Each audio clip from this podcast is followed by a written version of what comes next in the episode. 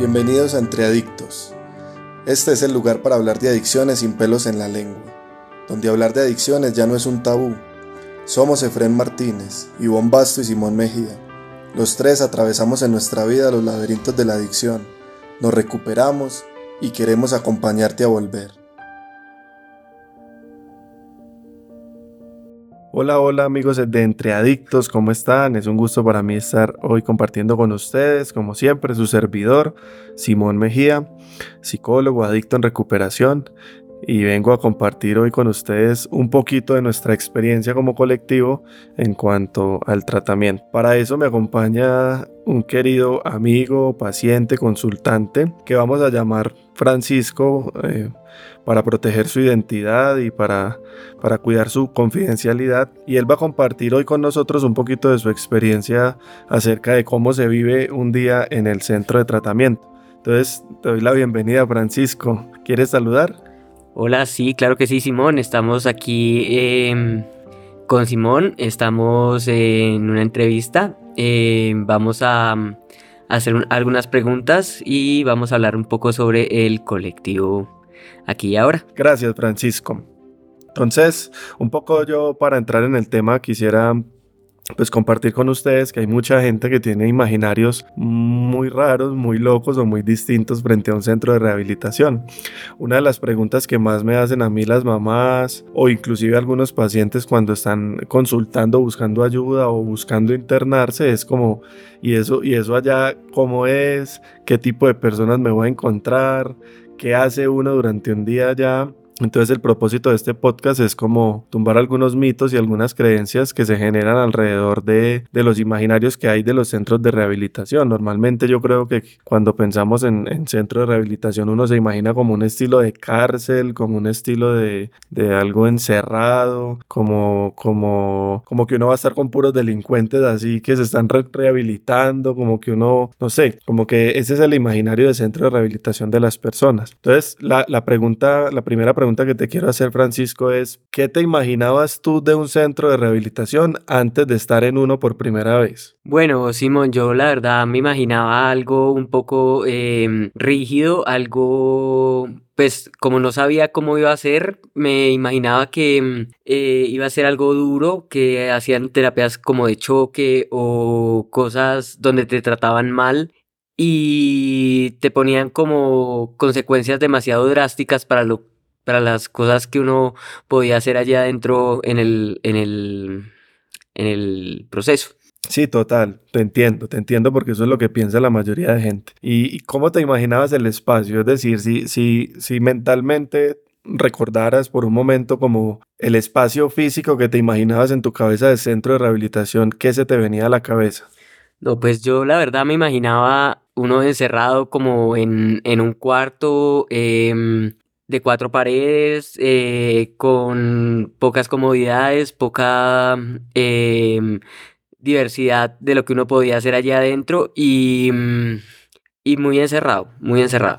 Creo que eso coincide con el imaginario de la mayoría y pues en cuanto a las actividades, pues lo que yo me imaginaba o, o normalmente la gente se imagina es como gente haciendo ejercicio como, como obligado, como estilo militar, como, como filas, como gente en filas, gritando canciones o, haciendo algunas exclamaciones o autoafirmaciones de esas para trabajar como el, como el reconocimiento. Eso es como lo que se me viene a la cabeza a mí como preconcepto de centros de tratamiento y lo que me cuentan algunas personas que se imaginan que van a tener que vivir. Entonces, em, a, mí, a mí me da mucha risa porque la experiencia de estar en centros de tratamiento, eh, digamos que no es tan fea como uno se la imagina. Para comenzar, yo quiero contar que yo estuve interno hace 13 años, estuve interno en un centro de rehabilitación, digamos de estos como estilo conductual, donde había muchas normas, donde había mucha disciplina, pero sin embargo no era lo que yo me imaginaba. Este sitio quedaba como, como en una finca a las afueras de la ciudad, en un espacio chévere, rodeado de naturaleza, eh, tenía una cama cómoda, un baño cómodo, me trataban bien. Si bien la terapia consistía un poco en la disciplina y habían confrontaciones y habían temas que, que eran para trabajar en, en la conducta, en ningún momento me sentí como maltratado o pasado por encima y pues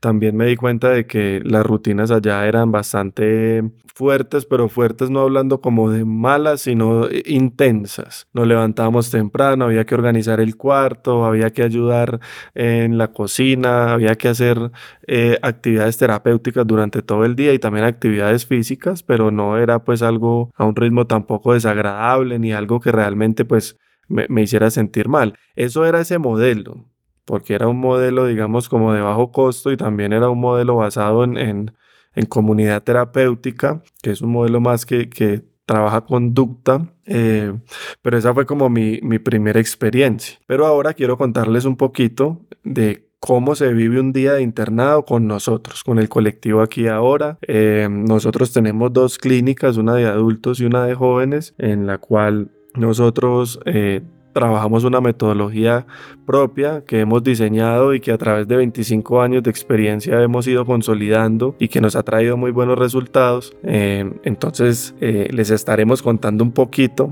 de cómo es vivir un día con nosotros acá en el colectivo aquí ahora en el internado.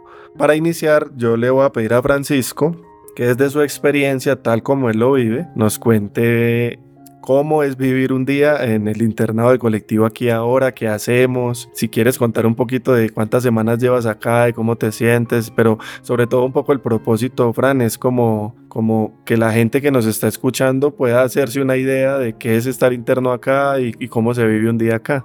Adelante, Fran.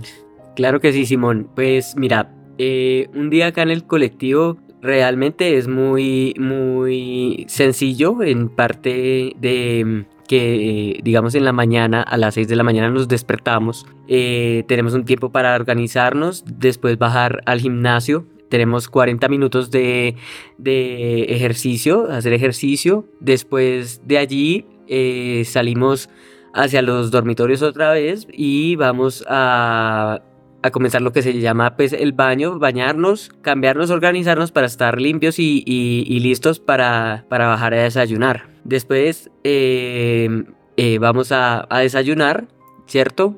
Tomamos nuestro desayuno, nuestro alimento y luego pasamos a una parte donde es eh, trabajo individual, que es donde trabajas las experiencias y lo que te em, asignan en, en acá en el proceso.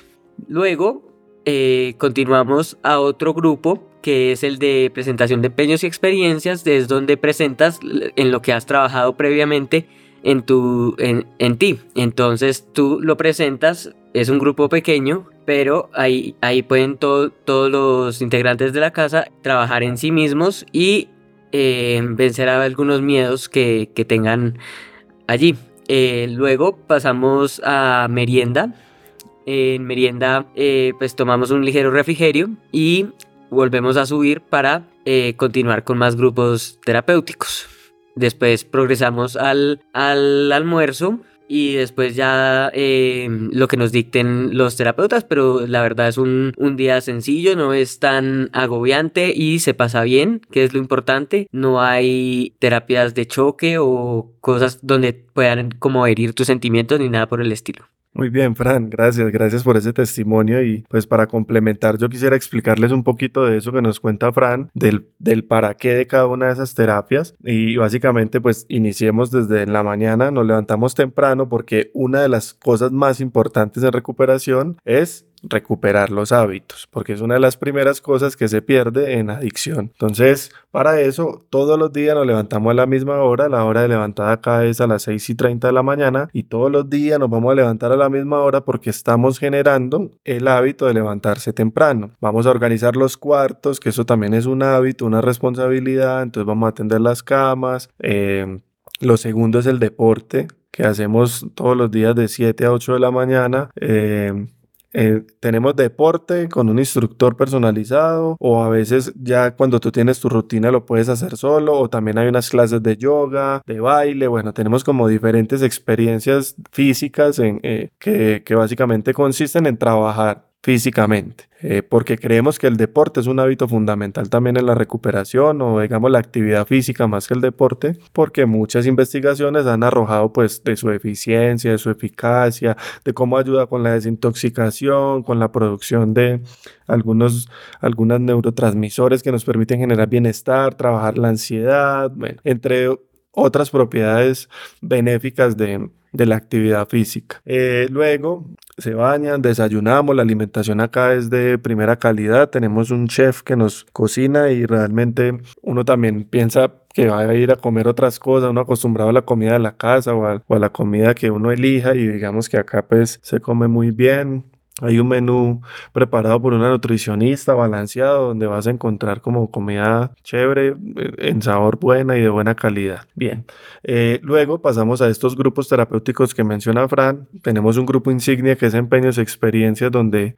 cada semana nosotros nos reunimos como equipo y le asignamos una tarea a cada consultante dependiendo la fase en la que esté y él se va a dedicar a desarrollar esa tarea durante toda esa semana. Cada día en ese trabajo individual, pues él va a a realizar esa tarea. Hay diferentes tareas, hay experienciales, vivenciales, que las llamamos al terreno, donde no tienes que preparar, sino que te cogemos de sorpresa y te exponemos, o también hay otras que son más preparadas cuando estamos sobre todo en las primeras etapas de autocomprensión para que eh, identifiques tus dolores, tus miedos, nos cuentes un poquito de tu vida, de tus máscaras, de las formas en que te proteges y, vamos trabajando el objetivo terapéutico que tiene cada uno de los consultantes alrededor de cada semana terapéutica. Y cada día tiene unos grupos terapéuticos específicos.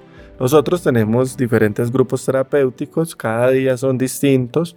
Hay unos grupos basados en logoterapia, que es una de nuestras principales corrientes. Em, hay otros basados en grupos de autoayuda, hay otros basados en grupos de comunidad terapéutica que también hemos eh, como adaptado a nuestro estilo terapéutico y que lo que generan es como adherencia al tratamiento y una sensación de por parte de los, de los consultantes como de integración y, y bueno, entonces eso es como, como lo hacemos. Normalmente un día terapéutico acá termina alrededor de las nueve y media, 10 de la noche. Vamos a tener más o menos de 5 a 6 grupos terapéuticos por día, obviamente con descansos, con alimentación eh, en, en, en el medio de estos. Es un ritmo terapéuticamente fuerte, eh, pero que pero que le, mantiene a la persona conectada sin que se escape. Nosotros acá evitamos mucho como los, los estímulos externos, como que todo el tiempo estamos buscando que la persona esté conectada aquí, aquí y ahora, eh, como nos llamamos. Y, y también pues el tratamiento es, pues, es bastante personalizado, así que pues no vas a estar con demasiada gente, no vas a estar con demasiado ruido ni con demasiadas cosas que puedan incomodarte. Eh, entonces, ahorita en el espacio final vamos a hablar un poco de esas características, de lo personalizado, del tipo de personas que vas a encontrar, de las condiciones del sitio y de cómo esto contribuye a tu recuperación de una manera efectiva. Para terminar, me gustaría un poco preguntarte y, y que les puedas contar a las personas que nos están escuchando cómo, cómo te relacionas con los terapeutas acá, cómo son ellos, eh, cómo te tratan, cómo es como, como esa, esa convivencia, con qué tipo de personas te encuentras, si son muchas, si son poquitas, si son de tu edad, si son de tu más o menos de tu mismo nivel social o no, eh, que nos puedas contar un poco cómo es el espacio, cómo, cómo, pues si es al aire libre, si es encerrado, si que la gente se imagine cómo, cómo se siente estar en, un internado nuestro eh, y, quizás cómo se va a sentir. Entonces, si nos puedes contar un poquito de, cómo sientes esa parte tú. Claro, Simón, pues mira, el trato con los, con los terapeutas es muy especial, eh, son unas personas muy amorosas, lo hacen sentir a uno como si estuviera en casa, como si estuviera con un familiar, porque la verdad dan bastante amor, eso sí, o sea, son exigentes también, pero no, no pasan de allí, o sea, no, no, no proclaman como la, mm, la, autoridad que tienen, sino que más bien, o sea, dejan que sea uno mismo el que está acá en el, en el proceso, ¿cierto? Aparte de eso, pues eh, nos encontramos también con eh, varias personas, pues no es un grupo muy grande, pero, pero hay personas de todas las, de todas las personalidades eh, posibles. tenemos gente mayor, tenemos también gente joven y tenemos gente que también está como en mediana edad con todos es muy bueno convivir, em, aprendes de todos un poco, aprendes también a aceptar a los demás, a ser tolerante el lugar, el lugar es espectacular, la verdad, el lugar es muy, muy campestre, eh, tiene mucha naturaleza, hay árboles, hay, o sea, se siente uno como si estuviera en el campo, la verdad, eh, se siente muy a gusto, yo lo siento como si fuera casa, la verdad. Yo siempre también les digo a las familias que cuando estamos empezando el proceso de valoración y como que les estoy hablando del tratamiento, que el trato es como en familia. Es decir, cuando uno ya se integra, digamos, el primer día uno sí se siente raro porque está conociendo a la gente, pero ya cuando uno se mete a la dinámica terapéutica, yo siento que el, la convivencia acá es como en familia, o sea, el trato de los terapeutas hacia los consultantes o la interacción con otros compañeros, es como familiar, se vuelve una casa, la casa de todos, donde todos vivimos y tenemos a veces dificultades de convivencia y la retomamos terapéuticamente y hacemos un montón de ejercicios, pero uno se siente como en casa, al final uno se siente como en casa cuando está acá. entonces, ahorita escuchándote, pues también, también contarles que, que nuestros internados son personalizados en, en, el sentido en que el máximo cupo o, la máxima cantidad de personas con las que vas a convivir es de 12 personas en cada casa, porque recuerden que tenemos una casa de adultos y otra de jóvenes con equipos terapéuticos independientes, eh, porque creemos que las diferencias de edad sí hacen que hayan experiencias de vida distintas y por ende la intervención puede llegar a variar. A veces los jóvenes necesitan un poquito más de normas que los adultos, pues por las mismas características de vida que tienen. Entonces, por eso, por eso hacemos como esa separación y también eh, un poco como que desde, nuestra, desde nuestro lado teórico pensamos que el, terapeuta pues utiliza su persona y su personalidad en relación a, a, su consultante. O sea, nosotros no somos doctores de bata blanca que estamos aquí evaluando gente. Nosotros realmente nos sentamos, nos ensuciamos, nos movemos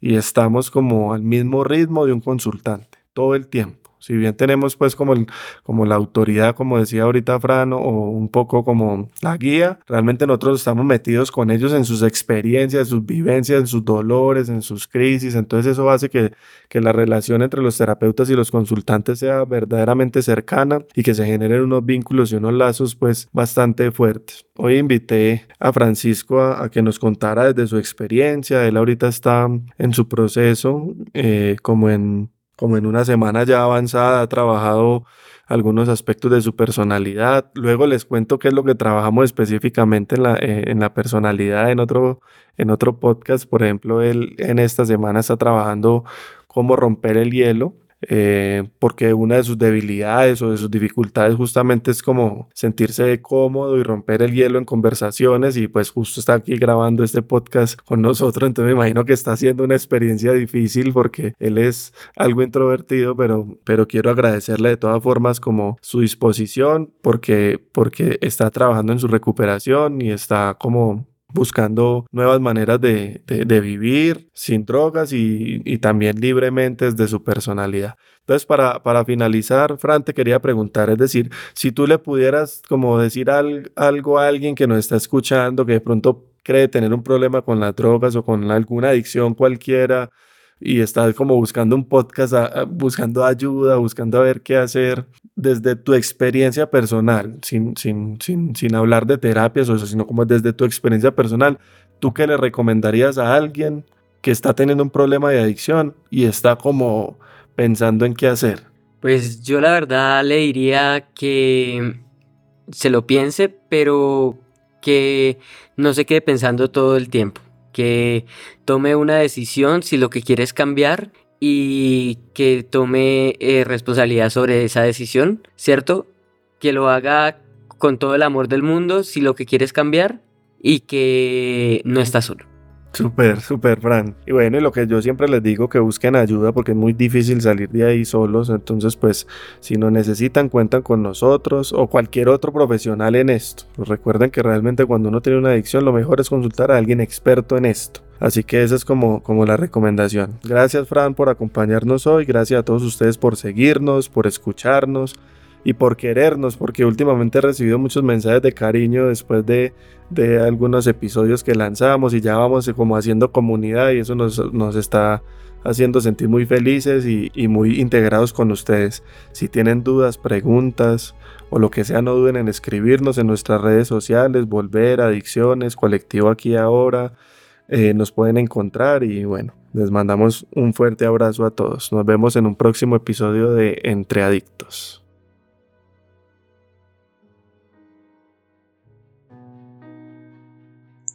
Entre Adictos es un podcast semanal. Si te gustó el episodio de hoy, síguenos y no olvides compartirlo. Y para más información sobre adicciones, ingresa a nuestra plataforma en adiccionesvolver.com o síguenos en redes sociales como arroba volver raya el piso adicciones. Nos vemos en un próximo capítulo y recuerda, el poder de cambio está dentro de ti.